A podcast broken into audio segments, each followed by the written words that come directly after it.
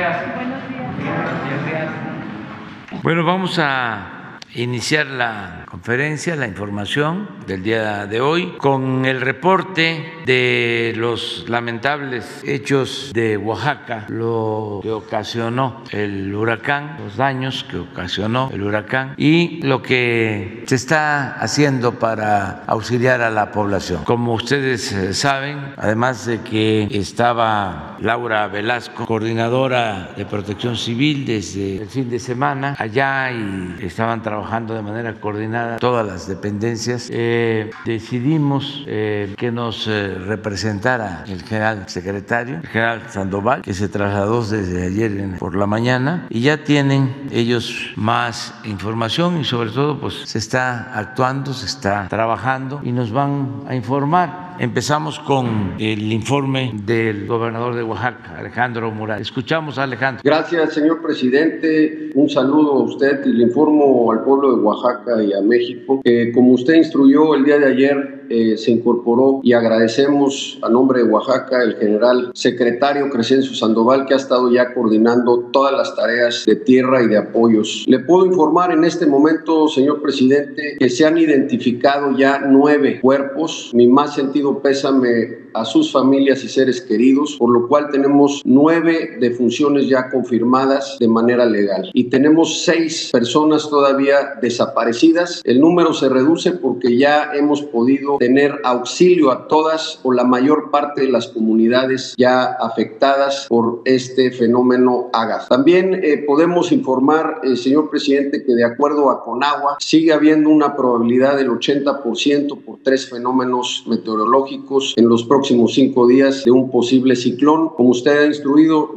estaremos eh, dándole seguimiento. Por el otro lado, también Conagua ha dispersado más de 120 mil litros de agua y nos informan que el estado de las está en sus niveles normales. CFE también informa que después de tener un universo de 80 mil afectados y afectadas en su sistema de energía y luz, hoy solamente se tienen 25 mil 500, la mayor concentración en los municipios de Puchutla y Tonameca y se espera que hacia la medianoche se pueda tener ya casi la totalidad de la luz restablecida. Telmex nos informa que también ha recuperado el 80% del servicio de datos y voz e internet y se espera también que hacia la medianoche el día de mañana se pueda tener totalmente restablecido. SCT informa también que la red federal carretera está totalmente restablecida. Solamente hoy hacia la tarde la carretera 175 se estará teniendo ya un, eh, una vía alterna ya que tuvo una afectación en un puente eh, eh, este, en, la, en, en esa carretera. Por último, en el tema de la red estatal podemos informar que tenemos acceso a todas las regiones, pero a medida que se va avanzando hay deslaves importantes. Quiero aprovechar este espacio para informar a los municipios de Chanica, de Pluma Hidalgo y de la región de los Osolotepex que eh, se espera que hacia el día de mañana podamos tener ya una apertura total o eh, redes alternas para poder tener la conectividad. Esto lo digo porque hemos tenido mensajes de que no se ha podido tener interacción por la vía de la conectividad, aunque quiero sí recalcar que con eh, el plan DN3 y el ejército se ha tenido interacción todas las comunidades. Se cancelan clases eh, ya toda la semana en la región de la costa, en la región de la Sierra Sur y la región del Istmo. Y agradecer mucho al eh, general secretario Crescencio Sandoval que desde el día de ayer empezó la dispersión de las más de 10 mil despensas. Él estará informando y el día de hoy de los enseres. Se ha hecho una petición para una declaratoria de emergencia de 26 municipios. Eso es cuanto, señor presidente.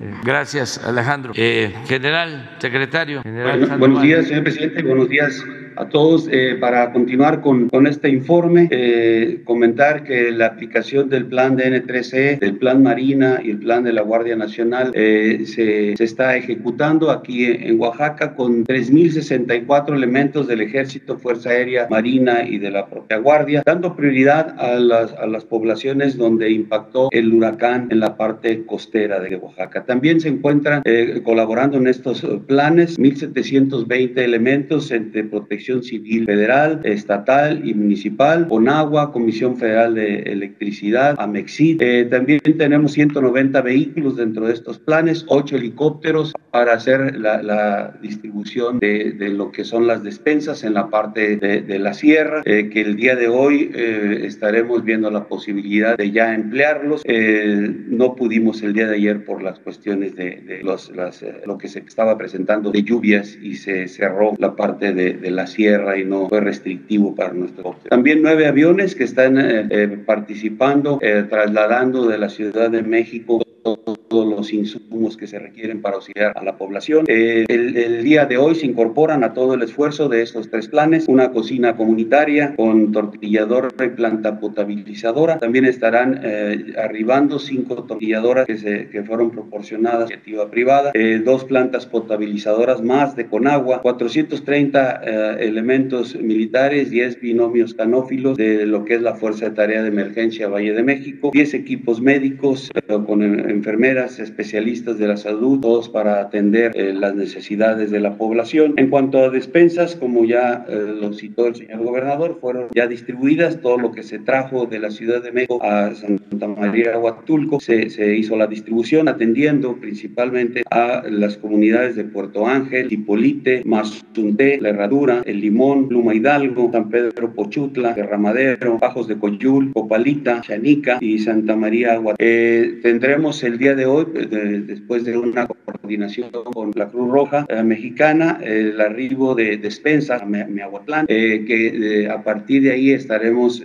llevándolas hacia la parte de la región de Osorotepec, atendiendo a la población que afectada. También el día de hoy queremos que podamos hacer reconocimientos y entrar a la parte de los Hichas también, que es la parte serrana, lo que es la Sierra Sur de Oaxaca, atenderla. esperemos que las condiciones meteorológicas no lo permitan y eh, estemos ya eh, totalmente eh, llevando todo el apoyo a la, población. si me permite, doy la palabra al almirante jefe del Estado Mayor General de la Armada. Buenos días, señor presidente. buenos días a todos. me resta adicionar a lo ya informado por mi general secretario. En cuanto a los daños a la infraestructura y puertos, no se han presentado hasta el momento reportes relevantes. Sin embargo, en cuanto a instalaciones navales, el más del 80% de la estación naval avanzada de Puerto Ángel pues fue afectada Asimismo, como un muelle que se utiliza para embarcaciones menores y para las operaciones de, la Secretaría de Marina se perdió totalmente. ¿Ya cuánto? Buen día. Eh, nos están informando de Huatulco. ¿En dónde están? En Huatulco, presidente. Y, pues adelante, adelante, Laura. Gracias, presidente. Muy buen día. Buen día para usted y para el pueblo de México. Muchas gracias. Estamos en Huatulco, señor. En este momento aquí se instaló el puesto de mando a cargo del eh, general secretario Luis Crescencio Sandoval. Eh, en lo que corresponde a protección civil, señor presidente, hemos continuado con todos nuestros recorridos en la zona baja y también en la zona de la Sierra Sur.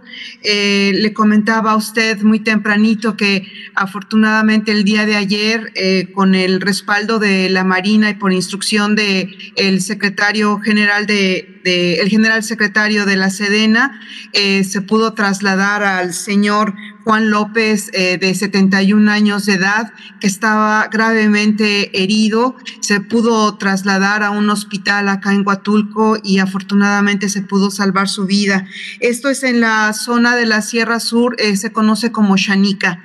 Hemos eh, tratado de llegar a esta zona. Afortunadamente, señor presidente, la Secretaría de Comunicaciones y Transportes ha hecho un trabajo extraordinario en abrir caminos. Hemos podido ya llegar a más lugares, hemos identificado identificado algunas zonas en donde sí hubo afectaciones en las viviendas, principalmente han perdido eh, sus láminas, estas casitas que están eh, pues un, poco aisladas eh, en la serranía ahí es en donde han perdido sus láminas. También hay agua en las viviendas que alcanzó entre 40 centímetros y un metro 30. también hay lodo que alcanzó hasta 40 centímetros, pero importante el el resultado que ha realizado eh, los habitantes de las comunidades que se encuentran realizando los trabajos de, limpieza en sus hogares y evidentemente que la Sedena, la Marina, la Guardia Nacional, el gobierno del Estado, eh, trabajando para eh, abrir camino y poder entrar a dar los servicios necesarios.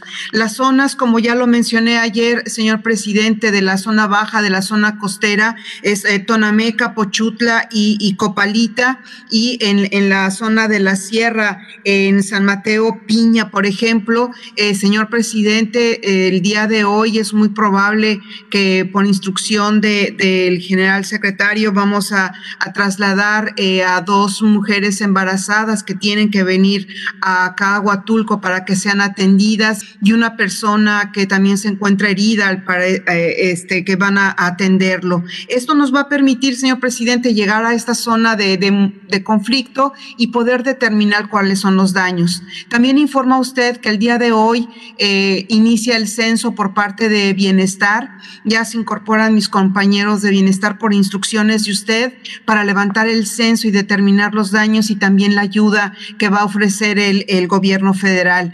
Asimismo, eh, señor presidente, el Infonavit está dando eh, asesoría a todas aquellas personas que se vieron afectadas en sus departamentos para eh, adquirir los seguros de, daños y también la Secretaría de Salud del gobierno federal están dando eh, eh, consultas médicas. Por último, señor presidente, entre el día de hoy y mañana estará llegando eh, al estado de Oaxaca 30 mil láminas. Es una primera entrega. Repito, eso es lo que principalmente requerimos en, el apoyo a la población. 30 mil láminas, kit de limpieza, eh, kit de aseo personal, cobertores, colchonetas, eh, agua y evidentemente las despensas que ya eh, se refirió aquí el, general Luis Crescencio. Vamos a continuar, eh, señor presidente, eh, haciendo nuestros recorridos. afortunadamente, repito, ya podemos llegar a toda la zona afectada para determinar la ayuda que el gobierno federal, por sus instrucciones, eh, vamos a otorgar a la población. Estamos en la fase de auxilio y recuperación y esperemos que muy pronto se vea restablecida la, la normalidad en el estado de Oaxaca que se vio afectado por el paso de este huracán Ágata. Muy bien, eh, pues ya tenemos la información de ustedes y mañana eh, a ver si es posible eh, tener otro informe. Eh, Alejandro, el general Luis Crescencio, el jefe del Estado Mayor de la Armada, almirante Juan José Padilla Olmos, que se encuentra también allá, y Laura y todos los servidores públicos del gobierno federal, del gobierno estatal, presidentes municipales y repetir que no están solo los habitantes de Oaxaca afectados por este huracán, eh, tanto los que viven en la costa como los que viven en la sierra, allá en Pluma Hidalgo, los Osolotepec, en eh, los Hichas, en todas esas comunidades y vamos a apoyarlos para que, como se ha hecho en otras regiones del país, cuando se padece de estos huracanes y de daños,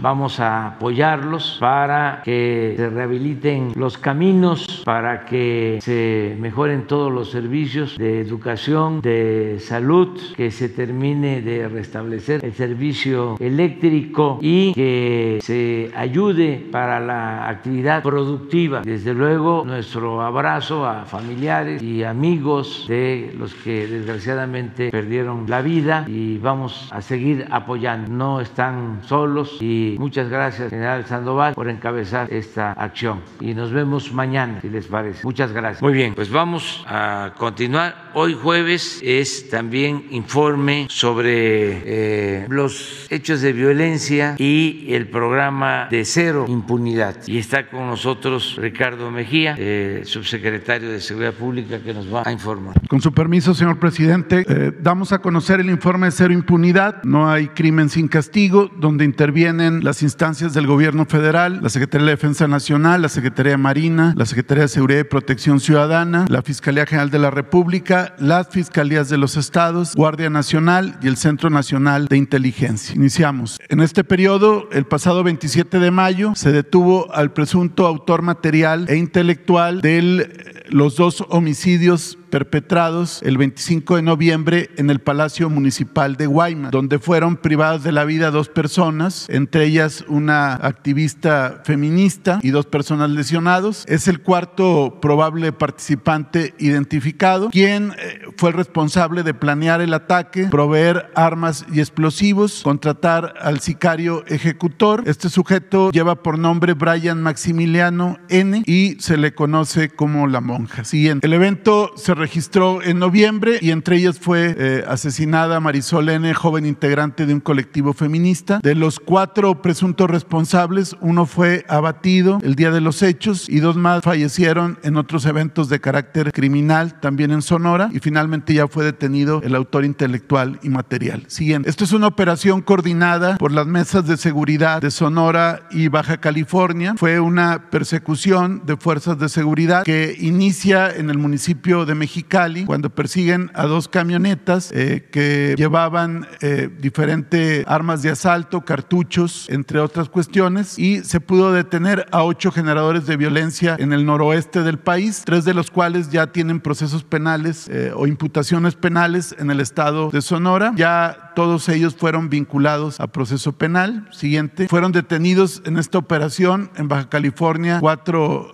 personas y en Sonora otros tres y uno de ellos fue abatido durante el enfrentamiento y es una célula criminal que operaba en ambos estados. Siguiente. También en Ciudad Obregón, Sonora, elementos de la Sedena y Guardia Nacional, en coordinación con la Agencia Ministerial de Investigación Criminal del Estado, detuvieron a tres eh, presuntos integrantes de la célula delictiva de los Arellano Félix. Fueron detenidos con armas largas, armas cortas, cargadores y cartuchos y ya está pendiente su vinculación a proceso penal. Siguiente. También en una operación en Tijuana, Baja California, elementos de la Secretaría de la Defensa Nacional, en coordinación con la Fuerza Estatal de Seguridad, detuvieron una mujer a la que se le aseguraron 5.4 kilogramos de fentanilo y 60 mil pastillas de fentanilo, lo cual tiene un valor aproximado en el mercado ilícito de 66.4 millones de pesos. Ya fue presentada al Ministerio Público y está pendiente su vinculación a proceso penal. Siguiente. También damos cuenta de la detención de presunto dirigente criminal del cártel Jalisco Nueva Generación en Otumba, Estado de México. Irvin N., que es el detenido, contaba con dos órdenes de aprehensión por el delito de homicidio calificado. Fue detenido en una operación coordinada por la Fiscalía General de Justicia del Estado de México y elementos de la Policía de Investigación. En un cateo ya está detenido y ya se hizo la solicitud para su vinculación a proceso penal. Siguiente. Como sentencias relevantes, porque en esta eh, sección de cero impunidad no solamente se da cuenta de las detenciones,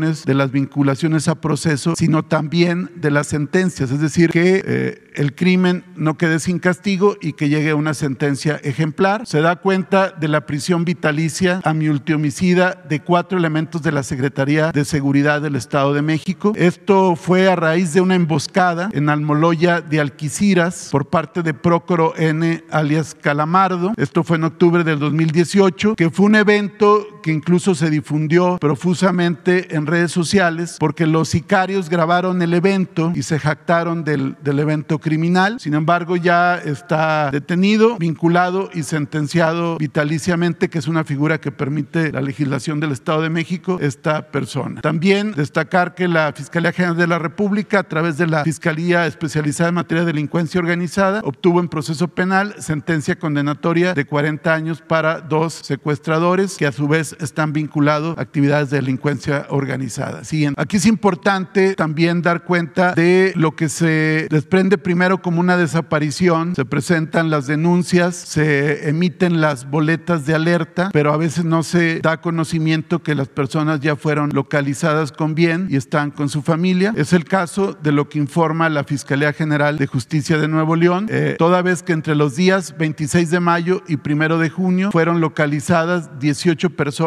con reporte de búsqueda, todas ellas del género femenino. Siguiente. En el caso de, Oaxaca, en estrecha colaboración, la Fiscalía de Justicia del Estado con la Coordinación Nacional Antisecuestros y la Secretaría de Seguridad y Protección Ciudadana localizaron entre el 15 de abril y 31 de mayo a 78 personas reportadas como no localizadas o desaparecidas. 34 de ellas son eh, hombres y 44 mujeres. Vamos a pasar muy rápido. Eh, estas son todas las personas que se localizaron localizaron en ese periodo. Consideramos importante difundirlo porque se queda, si no, la sensación de que estas personas no están eh, localizadas o que siguen desaparecidas. También continuando con, con Oaxaca y a partir de la eh, instrucción que nos dio el presidente de la República de informar del caso de María Elena Ríos Ortiz, eh, saxofonista que fue víctima de un intento de feminicidio con ácido en septiembre de 2019. Se informa que hay tres detenidos, uno más falleció ya en reclusión, Ponciano N, y Juan Antonio N, que es exdiputado local de Oaxaca y que sería el autor intelectual, fue detenido eh, desde el 9 de abril del 2020, está vinculado a proceso penal. Rubicel, que también fue copartícipe de este evento criminal, también está detenido y Rubén N también detenido. Quien sigue prófugo es Juan Antonio B, hijo de Juan Antonio N, y por el cual, siguiente, hay una eh, alerta de búsqueda y localización por tentativa de feminicidio. Se ofrece una recompensa por parte de la Fiscalía de Oaxaca por un millón de pesos a quien proporcione información veraz, útil y eficaz que permita su captura. Eh, se han emprendido diversas operaciones para su captura, acciones de inteligencia y se sigue la búsqueda permanente para lograr su detención y presentación para vinculación a proceso penal. Señalar también que se renovaron por parte del mecanismo de protección de personas defensoras de derechos humanos y periodistas de la Secretaría de Gobernación, se renovaron las medidas de protección para María Elena Ríos Ortiz. Siguiente. También aquí damos cuenta de una eh, desaparición y posterior localización de dos personas. Este evento fue en Tlajomulco de Zúñiga, Jalisco. También fue ventilado eh, profusamente en redes sociales. Es el caso de Ana Michel y de Idreain Erudiel, que fueron desaparecidos o, o no localizados el día 28 de mayo. Sin embargo, afortunadamente, en acciones emprendidas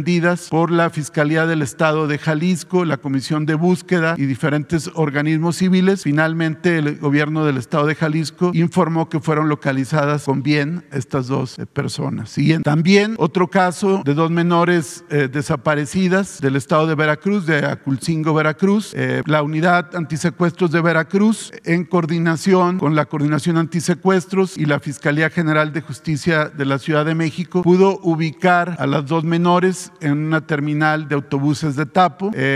las menores habían sido enganchadas, habían sido motivadas a salir de su domicilio con una supuesta oferta de trabajo en Guadalajara, Jalisco. Ellas salen de su domicilio sin la presencia de un adulto, pero finalmente se pudo dar con ellas, ya están bien y ya están con sus familias. Y también en el caso de Veracruz, destacar la buena actuación de la Fiscalía General de Justicia del Estado de Veracruz, quien por los hechos en que perdiera la vida el presidente del DIF municipal de Acayucan, Clemente Nagasaki Condado, en un evento acontecido el 26 de mayo pasado en el municipio de Acayucan, eh, se han hecho por parte de la Fiscalía diferentes acciones de investigación que les permiten ya judicializar el caso y ya hay orden de aprehensión contra el autor material de este evento y se espera en breve su detención. Siguiente. Este es el caso que ayer eh, preguntaron aquí en la conferencia mañanera del señor presidente y que nos dio instrucciones de informar, comentar que hemos estado en comunicación con el gobierno de Veracruz a cargo del gobernador Cuitláhuac García y la fiscal Verónica Hernández Guidans, quienes con mucha diligencia y ánimo colaborativo nos han eh, compartido esta información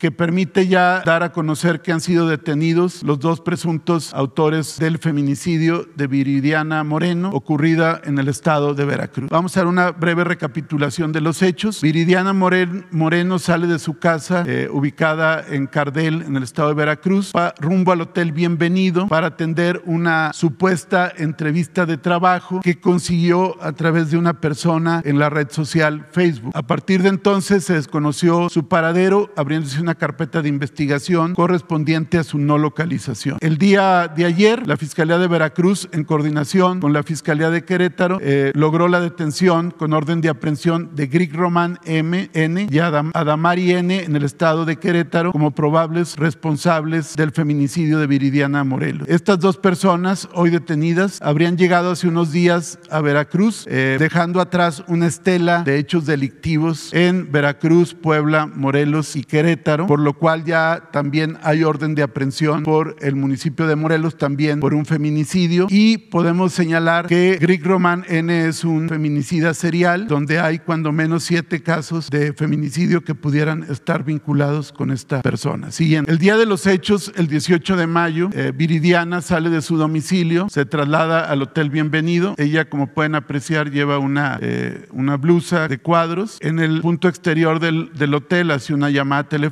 y finalmente se, se encuentra afuera del hotel con Greg N, con quien dialoga y después ambos caminan hacia donde está una eh, motoneta. Posteriormente dejan unos papeles en la parte posterior de esta motoneta para introducir ahí la documentación. Abordan la motoneta siguiente y se trasladan por la calle Venustiano Carranza de la ciudad Cardel. Estas son cámaras de videovigilancia que dan cuenta que iba la motoneta. Esto fue a las 17:49 horas. Para las 18:53 horas se vuelve a visualizar a Greg N y a Viridiana, pero ahora conduce la motoneta Greg N, que va de camisa roja. Después se les aprecia circulando hacia la entrada del municipio de Úrsulo Galván, a la altura de la gasolinera Tres Caminos. Hasta aquí las imágenes. De las investigaciones realizadas por la Fiscalía General de Justicia de Veracruz, se desprende la localización de un domicilio rentado por Greg N, donde se encontró parte de la vestimenta de Viridiana y la que portaba el presunto responsable de los hechos, así como la motoneta y otros indicios. Como pueden apreciar aquí, eh, se advierte la, la, blusa a cuadros, que es la misma, si nos regresamos, por favor, que es la misma que está aquí cuando Viridiana se acercó al Hotel Bienvenido. Siguiente. Y aquí está finalmente entre los indicios también la camisa roja. Y señalar que eh, con elementos anatómicos recuperados mediante trabajos de investigación. Se obtuvieron datos en materia de antropología criminalística, odontológica, medicina y genética y confronta de huellas dactilares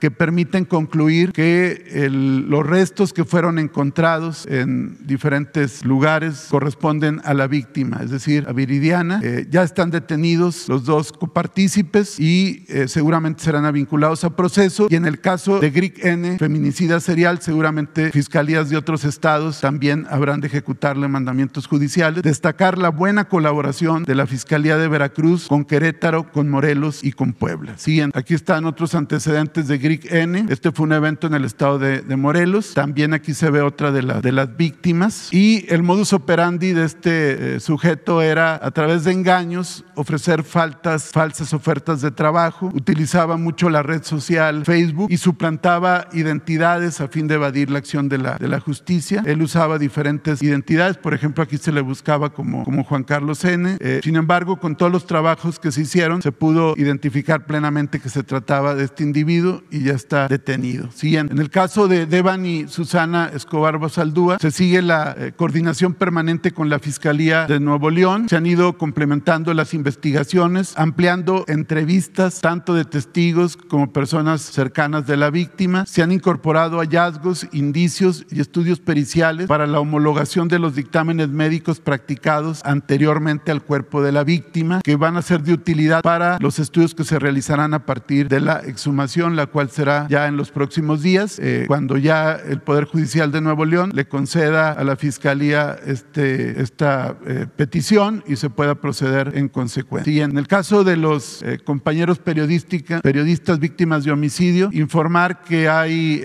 nuevos mandamientos judiciales, hay 24 detenidos o buscados y 17 vinculados a proceso penal. Siguiente. En el caso de Yesenia y Sheila del evento de Cozoliacaque, Veracruz, del pasado 9 de mayo, hay tres nuevas órdenes de aprehensión, una de ellas contra el, autor intelectual eh, que está ya ubicado por parte de la Fiscalía General de Justicia de Veracruz, donde también eh, participa y colabora la coordinación antisecuestros. Eh, entonces hay cinco órdenes de aprehensión y en los demás casos, como se puede apreciar, hay también ya detenidos o buscados y hay al momento 17 vinculados a proceso. El único caso que al día de hoy no hay mandamiento judicial es el caso de Luis Enrique Ramírez de Culiacán, Sinaloa. Sin embargo, las autoridades de Sinaloa, el gobernador particularmente ha estado muy pendiente del tema y tenemos ya información de que en breve ya van a judicializar para obtener mandamientos judiciales. Estaremos pendientes del tema. ¿Sería cuánto, señor presidente? Gracias. Bueno, hoy también, eh, jueves, este, como se hace cada mes, vamos a informar sobre eh, datos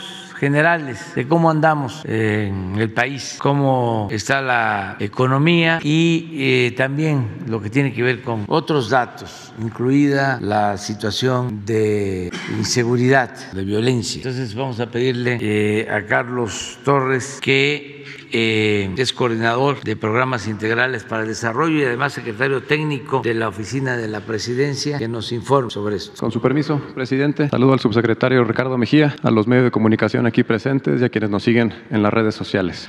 Vamos a dar a conocer los principales resultados socioeconómicos al cierre de mayo del presente año. Comenzamos con un hecho inédito, que es que a tres años y medio de gobierno, el peso mexicano se ha apreciado con respecto al dólar. Como podemos ver, esto no había ocurrido en secciones anteriores, inclusive en algunos casos la depreciación fue cercana al mil por ciento. Por poner un ejemplo, en el sexenio anterior la depreciación a estas alturas era superior al 40 por ciento. En el contexto internacional, el peso se ha mantenido fuerte, estable, es una de las pocas monedas que se ha apreciado con respecto al dólar en estos mismos 42 meses de gobierno. Sobre las remesas, informar que el día de ayer el Banco de México dio a conocer el dato de abril, agradecer a nuestros paisanos que viven en, en el extranjero, ya que estos envíos siguen aumentando. En el mes de abril fue de 4.718 millones de dólares, lo que representa un incremento del 17% contra el mismo mes del año anterior. Ya tenemos un estimado para el mes de mayo y sería el primer mes en la historia en superar los 5 mil millones de dólares. De seguir así, estaremos llegando a los 60 mil millones de dólares al cierre del año. La economía sigue creciendo. Al primer trimestre del año se registró un crecimiento del Producto Interno Bruto de 1% en comparación contra el trimestre inmediato anterior, cifra similar a la de Colombia y por arriba de países como Reino Unido, Canadá e inclusive Estados Unidos. La semana pasada la Secretaría de Economía dio a conocer el dato de inversión extranjera directa al primer trimestre del año, que es un récord con una cifra superior a los 19 mil millones de dólares. Descontando las operaciones atípicas, que en este caso es la fusión de Televisa y Univisión, así como la reestructura de Aeroméxico, tenemos un incremento del 5.8% contra el mismo trimestre del año anterior. Esto reafirma la confianza que hay en los inversionistas en el país y podemos decir que este año va a ser el de mayor inversión extranjera directa en la historia de México. La inflación es un fenómeno que ha afectado mundialmente en los últimos meses. En el mes de abril se registró una inflación anual de 7.68%. Ya se dio a conocer la cifra de la primera quincena de mayo. Es ligeramente inferior, con 7.58%. Particularmente el conflicto entre Rusia y Ucrania ha afectado a todos los países pero en México, gracias a las medidas impulsadas por el gobierno, se ha logrado contener esta inflación. Se puede apreciar que en el mes de abril la inflación en el caso de México fue inferior a la de Estados Unidos. Si pasamos a la siguiente y vemos los, los componentes de estos dos datos, destacar que en el caso de México el componente de energéticos es de 0.6% gracias a no haber incrementado los precios de las gasolinas en términos reales. Comparado con Estados Unidos, allá tienen una inflación en energéticos de 2.1%. Donde tenemos el reto es en el componente de alimentos, por eso estamos impulsando esta campaña para incrementar la producción de los básicos, maíz, frijol, trigo, arroz, para poder ser, este, para poder producir lo que se consume en el país, ser autosuficientes. Recordar que antes de la pandemia se contaban con 20 millones 600 mil puestos de trabajo registrados en el Seguro Social. Después vino una caída y una recuperación posterior y nos mantenemos con una cifra superior a los 21 millones de trabajadores registrados en el Seguro Social. El salario promedio mensual de estos 21 millones de trabajadores es 14.613 pesos, lo cual es la cifra más alta y podemos ver cómo en este gobierno los incrementos año con año han sido de manera más acelerada. El salario mínimo nunca había aumentado tanto como en este gobierno. Esta gráfica muestra los salarios mínimos por año a precios de abril del 2022 para poder hacerlo comparable. Aquí podemos ver cómo durante más de 20 años el salario mínimo no aumentó en términos reales. Términos reales. En este gobierno el poder adquisitivo ha aumentado en 67%. Como ejemplo del incremento de este poder adquisitivo, podemos ver cómo al principio del gobierno un salario mínimo alcanzaba para comprar 3.1 kilos de frijol, ahora alcanza para 4.6. En el caso del huevo se, podrían,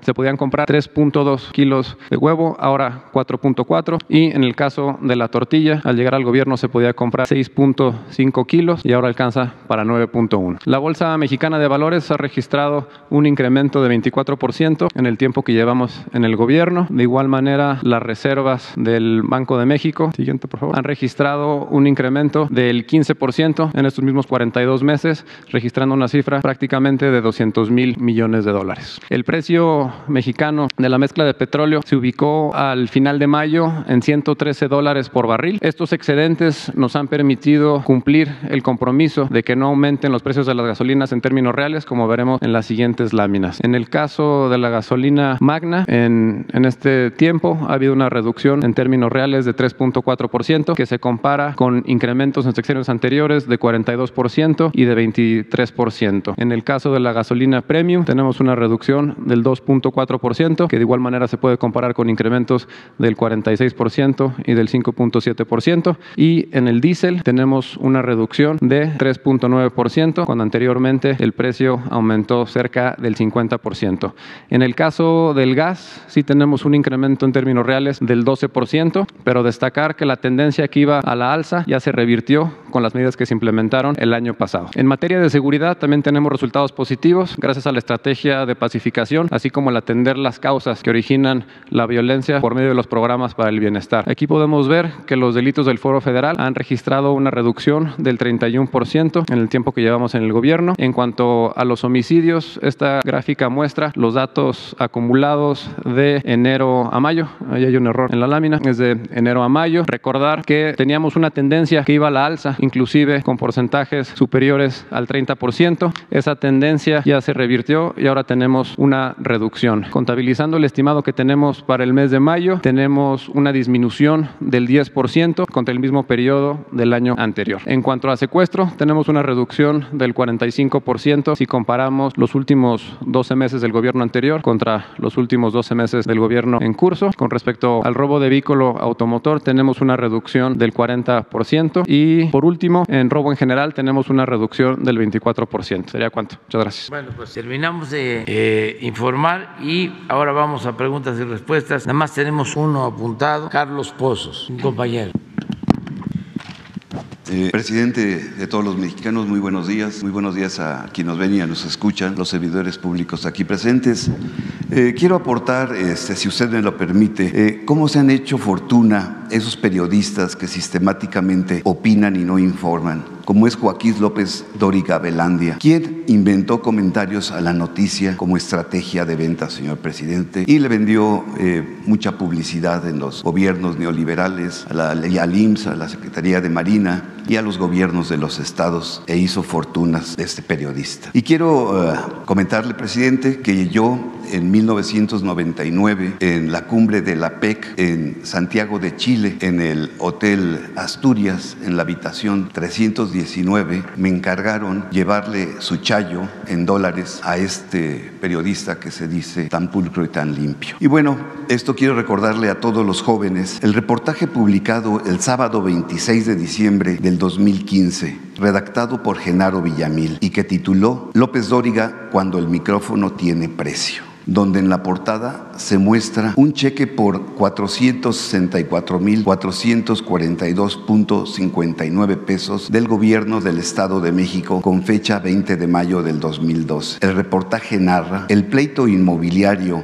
entre María Asunción Arumburzabala y la familia del conductor estelar de ese entonces de Televisa, Joaquín López Dóriga Belandía. Ahí, la poderosa empresaria María Asunción puso al descubierto las presiones e intentos de extorsión que según ella ejerció en su contra los esposos López Dóriga. El reportaje realizado por mi profesor Genaro Villamil, que se lo recomiendo ampliamente, deja documentados los negocios que el conductor ha hecho al amparo del gobierno y los micrófonos de la radio y la televisión. Esto es un ejemplo claro de la calidad moral de esos periodistas que día con día sistemáticamente atacan desde sus micrófonos eh, a este gobierno. Y esta es la portada, señor presidente, de, de proceso que les recomiendo a todos los jóvenes. Y abusando, presidente, eh, hoy es en mi cumpleaños y quería ver si es posible me pudiera obsequiar un autógrafo para mi libro que ayer le hice. Y inicio con mi primera pregunta, señor presidente. El consejero jurídico de Felipe Calderón, Miguel Alesio Robles, actualmente notario público de la Notaría 19 y 31, acabó con un acto desinteresado de Manuel Rosada Cuellar, quien amaba a los animales y rescataba perros en situación de calle desde 1985. Ahora están desprotegidos más de mil perritos en Cuautitlán, Izcalli, Estado de México, en donde se encuentra la sede de esta fundación, Rosada Cuellar. La fundación, presidente, tiene un pleito jurídico y político en que los perros son utilizados por una parte de los herederos de don Manuel para lucrar económicamente y apropiarse de millonarias ganancias que genera dicha fundación. La institución Rosada Cuellar se convirtió también en un negocio que por los nobles eh, intenciones ha originado ingresos millonarios por parte de la sociedad civil. En junio del 2013 falleció don Manuel Rosada y comenzaron las prácticas irregulares, malos manejos de la administración y los recursos de la fundación. Su sobrina María de Lourdes Rosada Morales y su esposo Alejandro Rodríguez, tras la muerte del fundador, se asumieron como los únicos administradores y representantes pero no tenían las facultades legales para representar y manejar los millonarios recursos que se generan. Este pleito legal lleva ya nueve años y en el cual se, han denunciado, se ha denunciado a María de Lourdes Rosada y a su hermano Pedro Rosada Morales de haber utilizado influencias políticas del exconsejero jurídico de la presidencia de la República, Miguel Alesio Robles, en tiempo de Felipe Calderón. Se dice, presidente, que Alesio Robles habría utilizado sus influencias para validar con su notaría el pasado 12 de abril del 2021 que los dos sobrinos modificaran el acta constitutiva sin la presencia del representante legal, el señor Burgos Ordóñez. En este caso también, presidente, se habla de fallos manipulados de jueces como la licenciada Araceli Cortés Eslava, actual eh, juez interina del caso, y que ha favorecido a los hermanos Rosada Morales, librándoles incluso de cuentas de recursos que estaban en proceso embargadas. La pregunta es, presidente, ya que usted conoce de esta historia, ¿qué opina? Y solicitarle respetuosamente a Ponciano López Juárez, que él es presidente del Colegio de Notarios de la Ciudad de México, hacer una investigación del caso? Esa sería mi primera pregunta, presidente.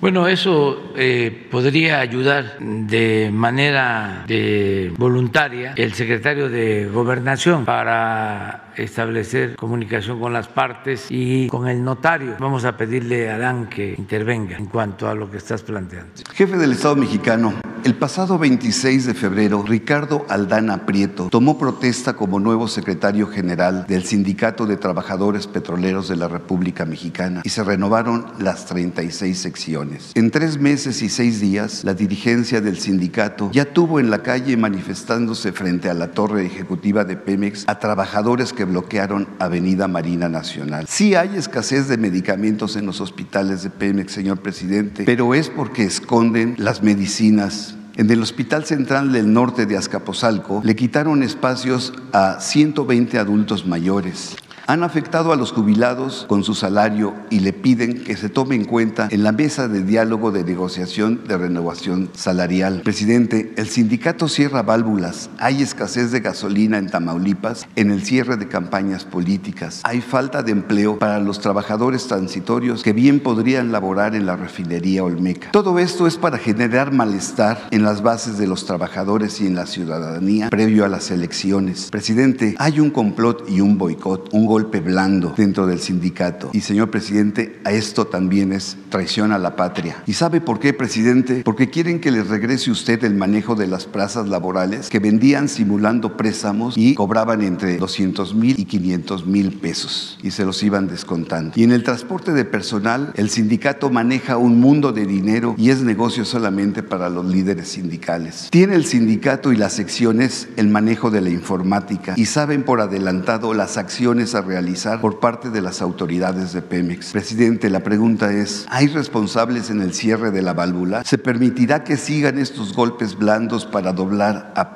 para doblar a Pemex y saber cuándo el director de Pemex dará a conocer y explicará sobre los bonos para el pago a proveedores? Sí, este Ya como lo mencionas, hay una mesa de diálogo entre eh, Pemex y los representantes sindicales. Inició hace dos días y está participando la secretaria del Trabajo. Eh, ella está eh, conduciendo esta mesa y hay voluntad de que se llegue a acuerdos para que no haya conflictos. Se está buscando una solución y acerca de lo de los bonos va a informar el secretario de Hacienda y el director de Pemex. Eh, creo que el lunes van ya a presentar todo un informe de la pregunta que me hicieron el día de ayer y va a ayudar mucho a, a esclarecerlas. Y finalmente un dato, presidente. Ayer se cumplieron dos años de la entrada en vigor del Tratado de Libre Comercio y pues eh, muy seguramente eh, con, ese, con esa carga, eh, no sé si el secretario de Relaciones Exteriores, Marcelo Ebrard, acuda a la cumbre de, de las Américas el próximo 6 de julio. Gracias. Sí, este, pues es muy bueno el resultado de haber eh, reafirmado el trabajar juntos en materia económica y principalmente en comercio con Estados Unidos y Canadá. El haber eh, firmado de nuevo el tratado nos ha ayudado bastante. Acabamos de ver el dato de inversión extranjera y eso se explica en mucho porque existe este tratado comercial. Hay eh, inversión extranjera, cada vez está llegando más inversión extranjera y sin duda este año va a ser histórico porque México tiene una situación de ventaja con relación a otros países para la inversión. Tiene pues la cercanía al mercado de Estados Unidos y Canadá, que eso es muy importante. Eh, ya hay eh, mucha integración económica entre Estados Unidos, Canadá y México. Hay no solo fábricas, hay plantas de autopartes de la industria de Estados Unidos y Canadá que hacen indispensable a México. Es eh, estratégico nuestro país. Y eh, en el mundo, pues eh, lamentablemente no andan bien las cosas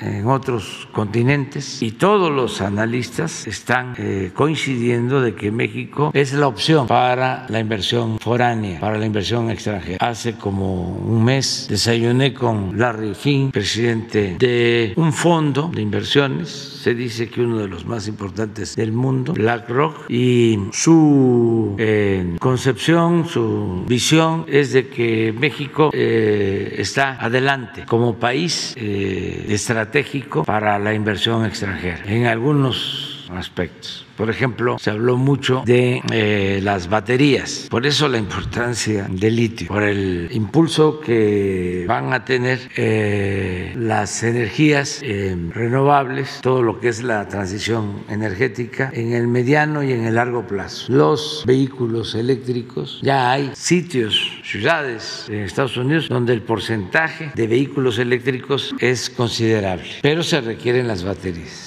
y se requiere el litio y se requiere otros minerales. De ahí la importancia de que México tenga litio y que se haya tomado la decisión de nacionalizar, de que sea una empresa de la nación, de los mexicanos, la que eh, administre el litio. Pero en ese campo eh, hay mucho futuro. Otra eh, oportunidad que se tiene es la de las plantas de fertilizantes, con todo esto que está pasando en Europa. inversión para tener fertilizante y la materia prima es gas y se tiene en Texas y se tiene en México, se tiene en América. Esa es otra uh, opción de inversión. Eh, también lo que tiene que ver con eh, la exportación de gas a Asia y a Europa. Acabamos de estar con los directivos, el gerente principal de Sempra, porque eh, están ya en proceso de construcción una planta de liquefacción en Ensenada, Baja California, y no descartan eh, construir dos más. Y lo mismo para el caso del el Golfo de México, porque estas plantas de liquefacción permiten pues, congelar el gas, embarcarlo, llevarlo a Asia 10 horas, 15 horas y allá se eh, regasifica en plantas, ya se mete a los ductos. Y los precios del gas de Texas, con los precios del gas en Asia y en Europa, son eh, muy atractivos porque son muy bajos los precios, aun cuando últimamente se han incrementado, que el precio del gas en Texas es eh, menor considerablemente al precio del gas en Asia y en Europa. Y así muchas oportunidades de inversión eh, van a estar con nosotros, empresarios, que los voy a invitar a recorrer el istmo para que una vez terminada la refinería de Dos Bocas, porque traigo esa preocupación y esa ocupación, porque son 25, 30 mil trabajadores de la construcción que queremos que no se queden sin empleo, que ya sea en el tren Maya o en estos 10 parques industriales encuentren pronto trabajo. Por eso no descartamos también hacer una coquizadora nueva en Salina Cruz. Todo esto pensando en no parar, en no parar en la creación de empleos. De modo que eh, México, repito, tiene una situación muy especial, por eso es lo de inversión extranjera y no va a cambiar, al contrario, va a seguir llegando la inversión extranjera eh, a México. Y ahora te firmo nada más al rato. Lo de la cumbre estamos esperando. Eh, ayer eh, un funcionario de Estados Unidos muy cercano sí, al presidente Biden, Juan González, habló de que todavía no están terminadas las eh, listas o hace falta distribuir algunas invitaciones. Vamos a esperarnos. Es muy buena la relación con el gobierno del presidente Biden, muy buena con sus colaboradores, con Juan González. Eh, con el jefe del Departamento de Estado, Blinken, con su asesor para asuntos de seguridad, eh, Sullivan, es gente que tiene experiencia son profesionales, eh, llevamos muy buena relación, nos caemos bien, nos respetan, nosotros los respetamos y estamos en espera de que se tome una decisión. Desde luego, eh, ellos tienen que eh, resolverlo escuchando a todos, como lo están haciendo seguramente. Ya saben cuál es nuestra postura y faltan todavía algunos días. Entonces, cuando tengamos información, vamos este, a darla a conocer. Pues vamos eh, a esperar la respuesta eh, de lo que estamos planteando. Pero insisto, no hay prisa, eh, estamos muy cerca.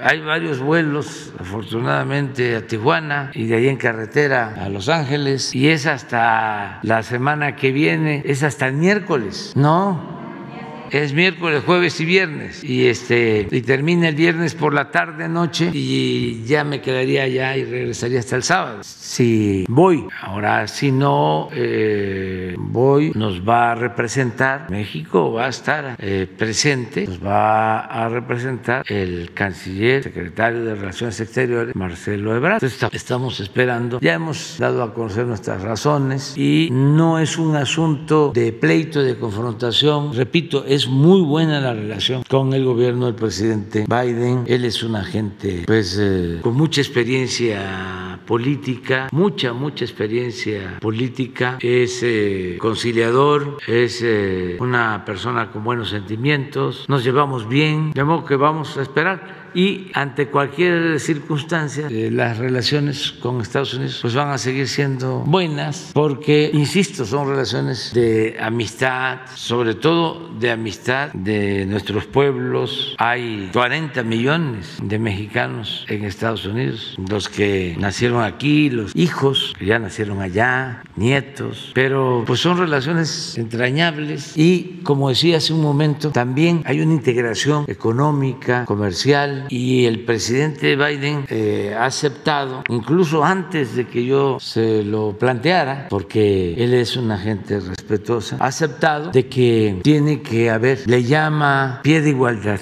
en nuestras relaciones. Tiene que haber un pie de igualdad en nuestras relaciones. Cada vez que hablamos me lo repite. Este, entonces es respetuoso de nuestra independencia, de nuestra soberanía. Es un buen gobernante. Ese es eh, mi punto de vista en lo personal. Presidente, ¿cómo se está organizando México para esta reunión Canadá, México, Estados Unidos que le toca al país organizar? No tenemos ahora este, ninguna relación o una reunión a la que no se esté participando. Creo que la reunión más importante pues es esta cumbre ¿no? de las Américas.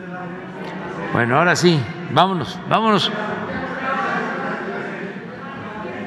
Uno, dos, una compañera mujer de atrás, allá, tres. 4, 5 y 6 y 7. A ver si, si, si resultó.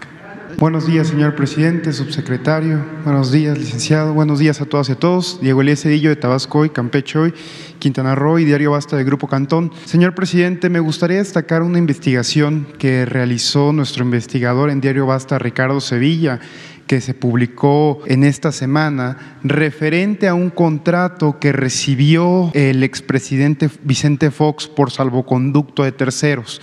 Este contrato fue eh, para una empresa que se denomina Centro Hospitalario MAC, que se lo da precisamente Petróleos Mexicanos a un personaje vinculado a su hijo, al hijo de Vicente Fox, al hijastro, de hecho, a Manuel Bribriesca Sagún, que tiene una empresa cuyo socio es Miguel Isaac Coube, algo así, Cobran en consecuencia, presidente, me gustaría preguntarle si usted tenía conocimiento de esta adquisición directa que se dio por parte de Pemex para esta empresa para distribuir insumos médicos en Monterrey y si en dado caso, presidente, de que no tuviese conocimiento, usted consideraría que el expresidente Fox tiene ciertos vínculos aún en el gobierno federal, en este caso desde la torre de Pemex. ¿Por qué? Porque, eh, pues al fin y al cabo, esta adjudicación no tuvo un proceso público no ha sido una licitación pública y de hecho en la investigación que se realiza algunos funcionarios de Pemex argumentan y esgrimen que eh, se, por instrucciones de altos mandos se tenía que dar esta adjudicación. Sería mi primera pregunta, presidente. Gracias. Pues no tengo este conocimiento sobre este posible contrato. Seguramente se va a informar. Quiero comentar de que nosotros no tenemos eh, enemigos. No es eh, mi enemigo el, expresidente Peña Nieto, ni el expresidente Calderón, ni el expresidente Fox, ni el expresidente Cedillo, ni el expresidente Salinas. Eh, somos adversarios, pero no los considero mis enemigos. Ellos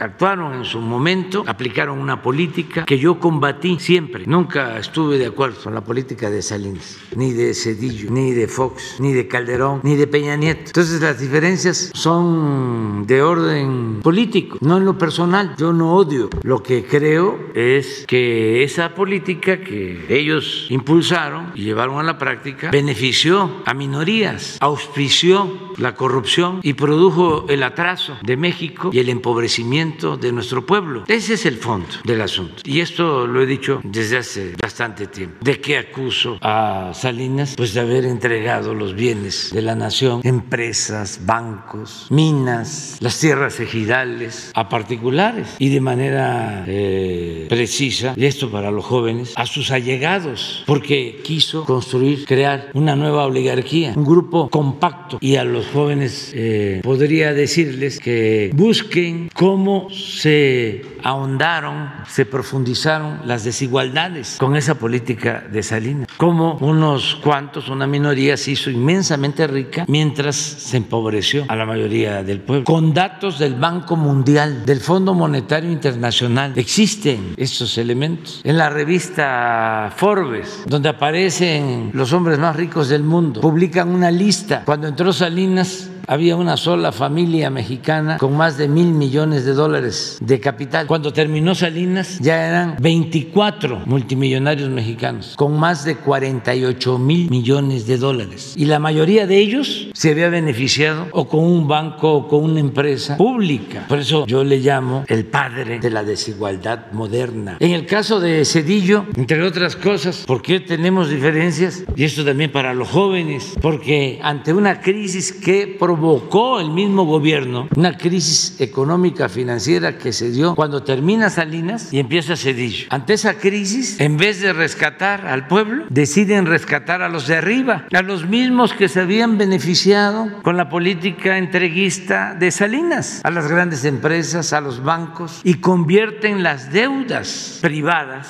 de estas corporaciones en deuda pública y de ahí surge el llamado FOAPROA en vez de rescatar a los de abajo, rescatar a los pequeños comerciantes, pequeños empresarios, se rescató a los de mero arriba. Y se dejó esa deuda que en términos generales significa 3 billones de pesos que la vamos a tener que seguir pagando todavía en nuestra generación y es posible que se herede a las nuevas generaciones. Esa es mi diferencia. ¿Cuál es mi diferencia con Fox? de fondo, pues que engañó a millones de mexicanos de que iba a haber un cambio y siguió con lo mismo, siguió aplicando el salinismo como política, al grado que su secretario de Hacienda había estado de subsecretario de Hacienda con Salinas y claro que no hubo ningún cambio. Siguieron las privatizaciones de Salinas, de Cedillo. Y para colmo, después de que se logra hacer a un lado al PRI, décadas de lucha de mucha gente, de todas las corrientes de pensamiento, porque era una lucha que venía de opositores de derecha, de opositores de izquierda, para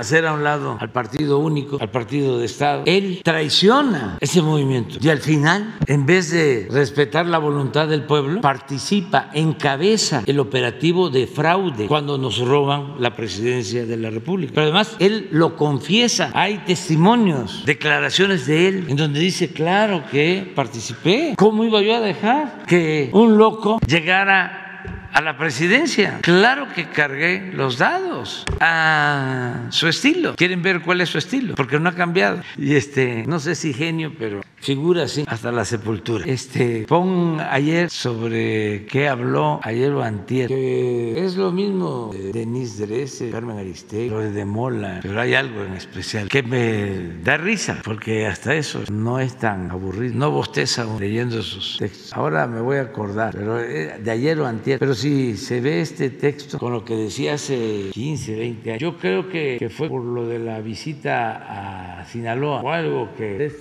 creo que fue algo que eh, puso Elizabeth el miércoles, ayer ¿Sobre qué se trató ayer el quién Bueno, eh, eso es Fox. ¿no? Calderón, pues imagínense el nivel de inmoralidad, porque él sabe perfectamente que no ganó la presidencia, pero agréguese que de manera irresponsable, sin tener un diagnóstico, sin saber lo que estaba sucediendo y sin pensar que la paz es fruto de la justicia, entrando, entrando, declara una guerra a la delincuencia organizada. Bueno, hasta se pone chaleco militar. Ándales, Tren Maya, sí, pero vean el texto. Esto es lo que pasa por hacer las cosas con las patas. marranadas, puras marranadas. Tren Maya, juez federal ordena suspensión definitiva de obras en. Pero lo de arriba es característico de Fox, pues lo describe muy bien. Entonces, ¿ustedes creen que yo tengo este odio hacia Fox? No, para nada. Le debe dar pena a la gente que votó por él, porque mucha gente pensó de que iba a haber un cambio y siguió con, con lo mismo y con el agravante de que eh, dirige un fraude electoral luego de que él llega a la presidencia por un movimiento democrático opositor. Se convierte en un traidor a la democracia. Y el caso de Calderón, pues eh, ya lo hemos comentado. Eh, él sabe que no gana, no permite que se cuenten los votos, el voto por voto, casilla por casilla. Hace acuerdos con todos, hasta con gente impresentable. Es el haya sido como haya sido. Además, nos eh, induce a esta confrontación con tanto sacrificio, con tantos muertos. Y luego, pues, pues, le ayuda también a Peña, se entiende perfectamente con Peña, pues ya había un acuerdo, le deja hasta comprado el avión presidencial. Y aparece, se va descubriendo que todo esto de la guerra contra el narcotráfico pues era una pantalla, era una simulación, porque tenían acuerdo con uno de los grupos, algo que era muy común de proteger a un grupo y combatir a los demás, cuando una autoridad tiene que actuar con rectitud, pintar la raya, definir con claridad las fronteras, aquí está la delincuencia, aquí está la autoridad. No voy a proteger a unos para combatir a otros. No, el que comete un delito tiene que ser castigado, cero impunidad y nada de componendas. Entonces, ahora con lo de García Luna, se ha quedado callado y no solo él, sino los que eh, lo apoyaron y trabajaron con él y le ayudaron. Me llama la atención que cuando sale el tema de García Luna, Ciro Gómez Leiva y otros se enojan. ¿Dónde está la capacidad para rectificar? ¿Por qué la autoridad autocomplacencia. Y el gobierno de Estados Unidos tiene que decidir sobre esto. Acaban de resolver, me llamó la atención, lo de una eh, denuncia muy publicitada de unos eh, eh, esposos divorciados que acusaban, la señora acusaba de maltrato y bueno, ya resolvieron los jueces, pero todo el proceso creo que tardó seis meses, o sea, el proceso judicial y lo de García Luna ya lleva años.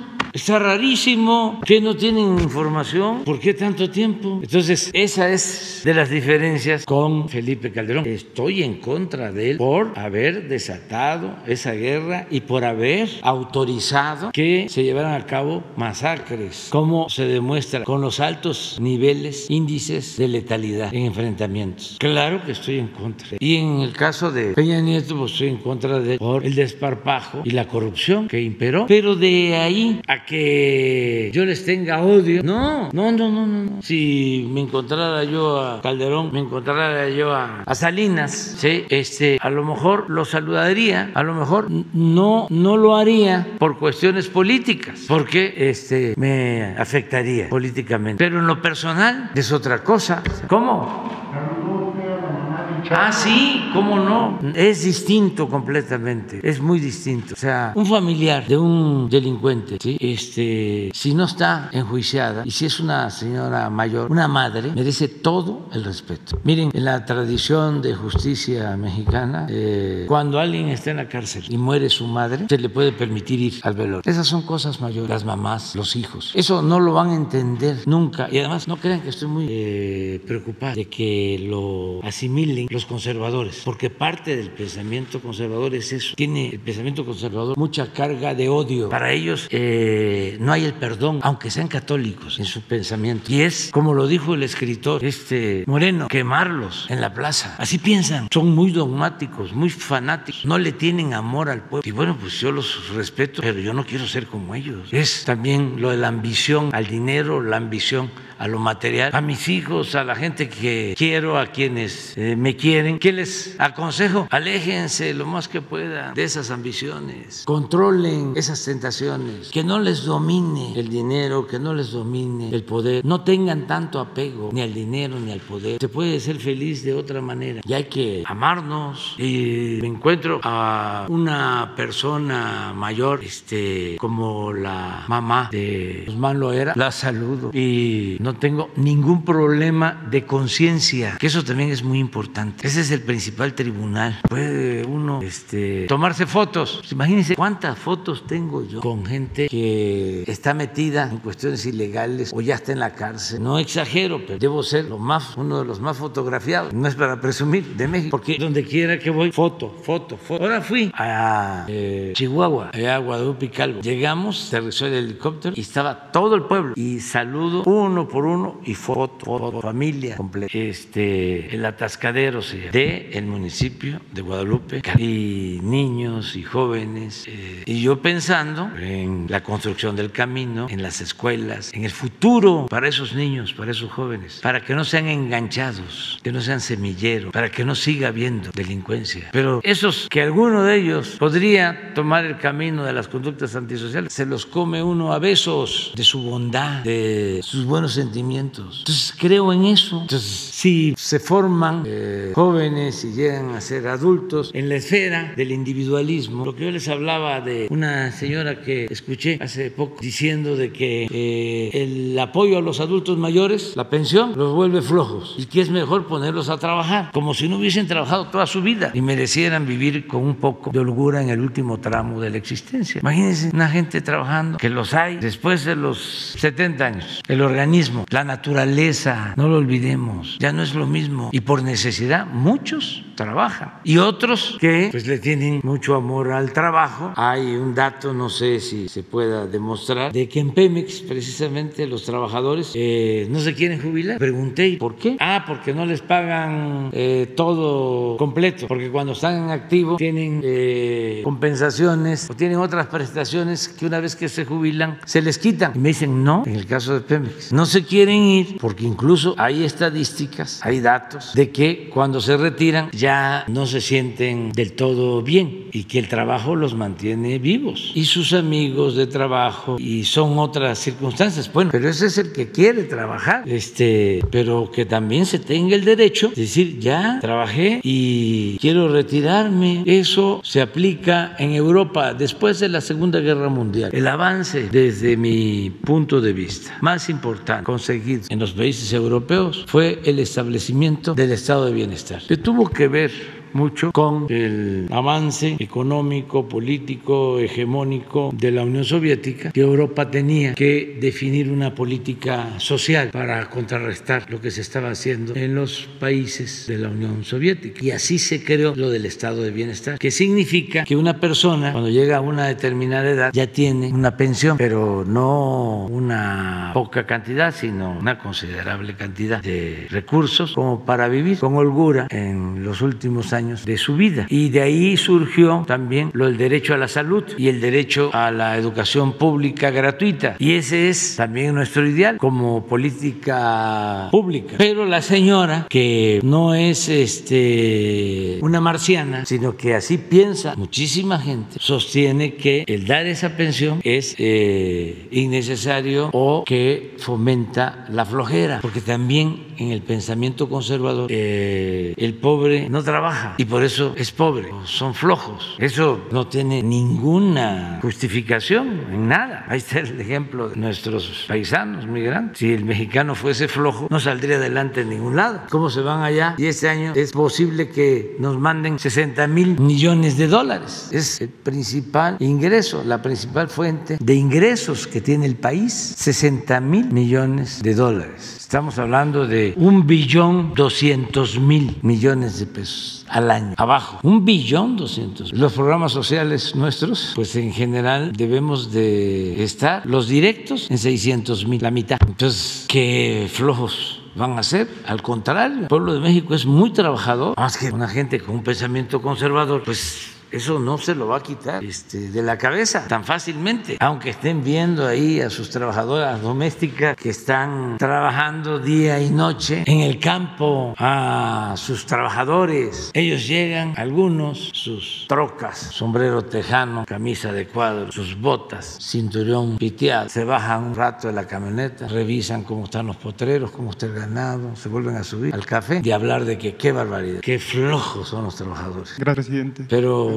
es interesante el tema eh, este, eh, sobre eh, el no odiar a nadie. Y yo les recomiendo a los que les interesa el tema que lean a León Tolstoy. Tiene, un día voy a dar a conocer una bibliografía, porque no necesariamente tiene que ser este, eh, Lenin o Hitler para la formación. Los grandes escritores eh, nos dejaron muchas enseñanzas. Tolstoy decía, solo siendo bueno podemos ser felices. Y escritor, escritor, de lo mejor del mundo. Pero si no leemos, simplificamos las cosas y además nos vamos con las fórmulas tecnocráticas, con los tecnicismos, pues nunca vamos a poder este, entender entender la realidad y entender a otro, comprender por qué se piensa de otra manera. Pero bueno, ya nos fuimos. Gracias, presidente. Y en un segundo, en un segundo cuestionamiento muy rápido,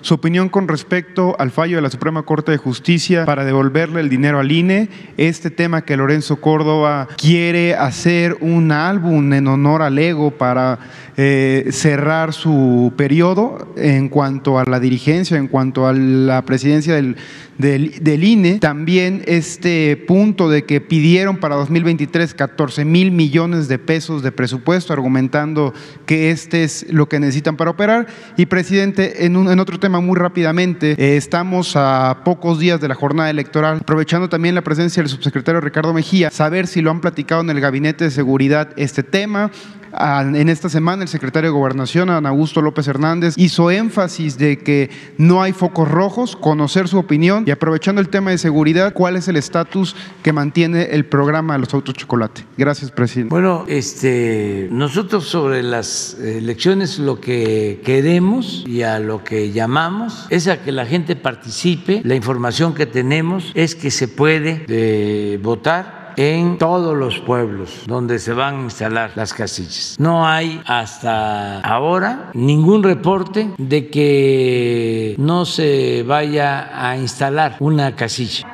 es una cosa especial, pero me estoy refiriendo a la cuestión básicamente de violencia que pueda este, producirse. En Oaxaca sería por otras razones, eh, pero en Tamaulipas, en Durango, en Hidalgo, en mm, Aguascalientes, en Quintana Roo, en Oaxaca, no en esta parte, este, desde luego que ahí este, se tiene que esperar a que se resuelvan las autoridades, pero eh, hay tranquilidad, hay ruido en los medios pero es eh, lógico, porque se está a unos días de las elecciones y siempre es así, pero no hay eh, ningún indicio de violencia. De todas maneras, la Guardia Nacional va a estar pendiente en todos lados para darle protección a los ciudadanos y no tener miedo, no dejarse apantallar, porque la abstención ayuda a los eh, eh, mapaches electorales. Ya lo hemos este, dicho varias veces. Si votan pocos, este, pueden ganar los tramposos, porque pueden acarrear gente, comprar votos y les alcanza repartir dinero, entregar despensas, pollos, patos, chivos, borregos, puercos, cochinos, marras.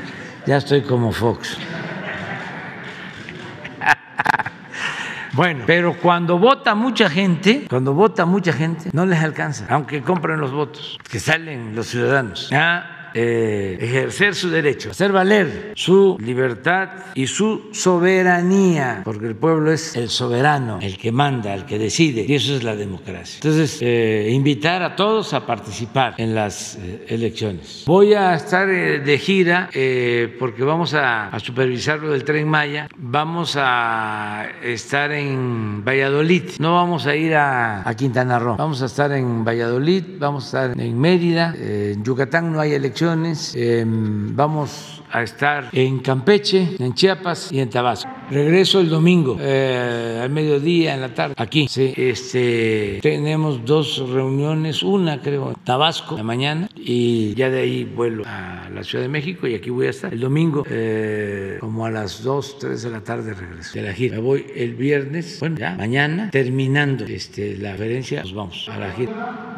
No, no, no, porque es supervisión del tramo, es en helicóptero y por tierra una parte. Nada más que tampoco es eh, abierta, es ir a ver cómo vamos. Tenemos un método eh, de supervisión permanente del avance en terraplenes, en obras hidráulicas, en eh, balasto, en durmientes, rieles, todo lo que tiene que ver con las estaciones son más de 20 estaciones que ya se están construyendo y pues hacemos una revisión por tramo. Van las empresas y todos los servidores públicos y ahí vemos si eh, se va de acuerdo al programa, si hay atraso, eh, qué problemas hay que enfrentar. Para eso es básicamente. Lo del fallo de la Corte, vamos a esperarnos. Este, ya se está... Eh, ah, yo pensaba que hablaban del tren Maya. Ah, tiene que ver con el Poder Legislativo. Miren, el Poder Legislativo y en especial la Cámara de Diputados tiene como facultad exclusiva la aprobación del presupuesto. En el caso de los órganos autónomos, a nosotros nos envían su presupuesto, el INE, la Suprema Corte de Justicia, el Banco de México, y nosotros integramos esos presupuestos al presupuesto general y se envía a la Cámara de Diputados. Nosotros no podemos modificar el presupuesto que nos envía ningún órgano autónomo. ¿Quién tiene la facultad? El Poder Legislativo. En el caso de la ley de ingreso son las dos cámaras, la de diputados y senadores. En el caso del presupuesto es facultad exclusiva de la Cámara de Diputados. No interviene la Cámara de Senadores. Entonces, si hay una resolución de la Suprema Corte sobre el presupuesto del INE, quien tiene que atenderlo es la Cámara de Diputados. Es es este, lo que puedo decir. Lo demás, ya para qué repito lo que ustedes saben sobre mi opinión. Si ya estoy pensando que le vamos a dar otra vuelta a la tuerca, porque hace falta darle más al pueblo este, y a ver si es posible eh, pasar de la austeridad republicana a una fase superior que podría llamarse pobreza franciscana. Para todos, todos. O sea, eh, que se acaben por completo los lujos. No puede haber gobierno rico con pueblo pobre. Es que se malacostumbraron, se les olvidó de que somos servidores públicos. ¿Para qué se meten al servicio público si lo que quieren es hacer dinero o tener de más? Que participen en sector privado o que este, se apliquen en negocios particulares. Pero el servicio público es otra cosa. Imagínense un funcionario bajándose de un eh, carro último modelo en una colonia popular o que en un alto se para y va un camión urbano saturado, lleno, con la gente parada y él es servidor público. Que no da pena, que no se puede ser austero, que no el poder es humildad. Pero si andan con esas ínfulas de superioridad y de fantochería y quieren comer en restaurantes caros y tomar vinos de eh, importación y vivir eh, muy por encima de cómo vive la gente, pues que no opten por el servicio público. Nadie está eh, autorizado, como decía el poeta, nadie tiene derecho a lo superfluo mientras existan seres humanos que carecen hasta de lo más indispensable. Eso es parafraseando a Díaz Mirón. Entonces, ¿dinero para qué? ¿Los viajes al extranjero? Que ya no existe el sistema de telecomunicaciones y se logran muchísimos ahorros, muchos, en todo lo que llaman gasto operativo.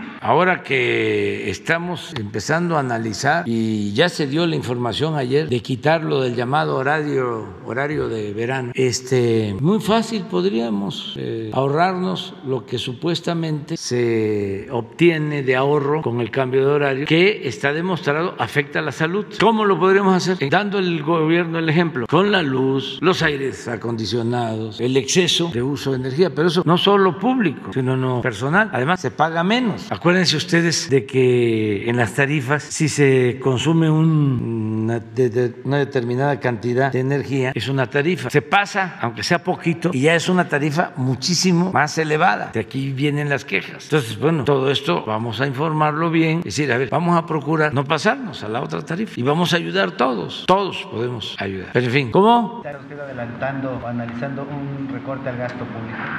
Estoy, este, no, eh, analizándolo, sí, este, todavía no está definido, no lo básico. Lo que tiene que ver con la justicia no tiene eh, límite, es para darle más a la gente. Si eh, hacemos todavía una revisión sobre los gastos excesivos, les voy a poner un ejemplo. se corrigió una injusticia que se cometía con los maestros, los aumentos, los sueldos. Había maestros que ganaban hasta 8 mil pesos mensuales y el promedio de una buena cantidad eran 12 mil pesos. Y miren el promedio del trabajador inscrito al IMSS, 14 mil. A ver si ponen. De un maestro promedio, 12 mil. Entonces ya logramos que no haya maestros que ganen menos que estos 14 mil. Y retroactivo, es decir, desde enero. Estos 14 mil 603. Estaríamos maestros aquí. Y este es promedio, ¿eh? de los 21 mil, digo, 21 millones de trabajadores inscritos al seguro. Este es el salario promedio. Y en el caso de los maestros, el salario promedio en la mayoría era 12 mil. Ahora, ningún maestro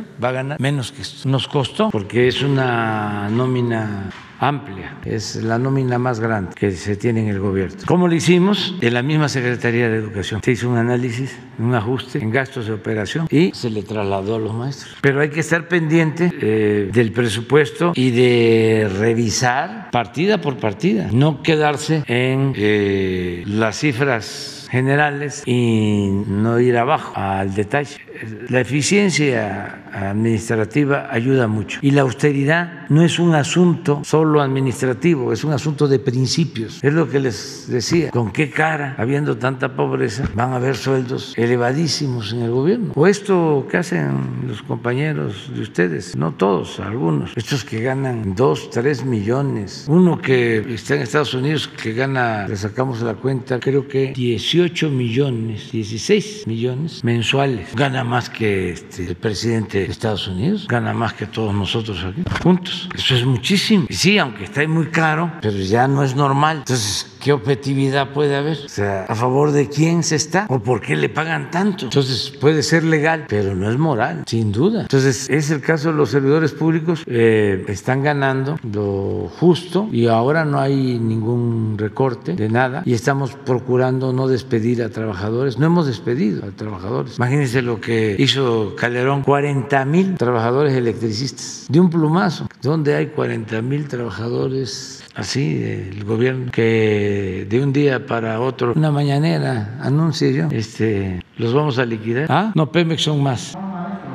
la comisión sí, la Comisión Federal de Electricidad. Vamos a este, liquidarlos porque vamos a, privatizarla. Y este, con ese dinero eh, vamos a apoyar la educación, vamos a apoyar la salud, este, va a costar menos la luz. No así le hacían. Este, va a haber más empleo, va a llegar más inversión extranjera. Bueno, nos vemos mañana. Sin lista. Sin lista. Ya quedaron, ya quedaron. Sin lista. Sí. 20 para las 10, ¿eh? Sí. Nos pasamos completamente.